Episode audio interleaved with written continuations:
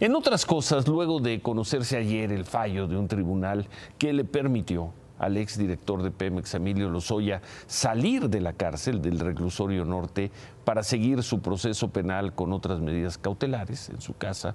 Hoy el presidente López Obrador se fue muy duro contra el Poder Judicial. Dijo que con la ministra Norma Piña al frente de la Suprema Corte, los jueces tienen licencia para robar.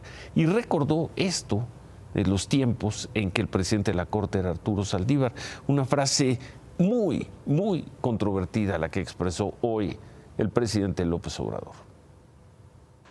Cuando estaba el ministro Saldívar de presidente de la Corte, había más recato.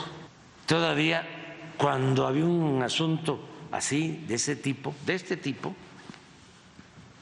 nosotros respetuosamente interveníamos. Se hablaba con él y él podía, respetuoso de las autonomías, de los jueces, pero pensando en el interés general, pensando en la justicia, en proteger a los ciudadanos ante el crimen, hablaba con el juez y le decía, cuidado con esto.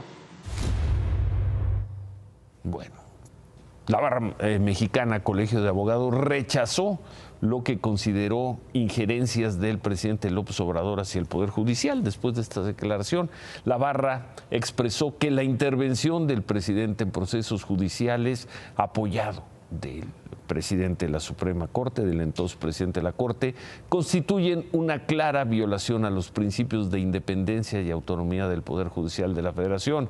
La barra mexicana, Colegios de Abogados, acusó que hay un conflicto de interés entre el Obrador y el ministro Saldívar cuando él era presidente de la Corte, conflicto que según la barra mexicana deja clara la ausencia de controles éticos por parte del Poder Ejecutivo.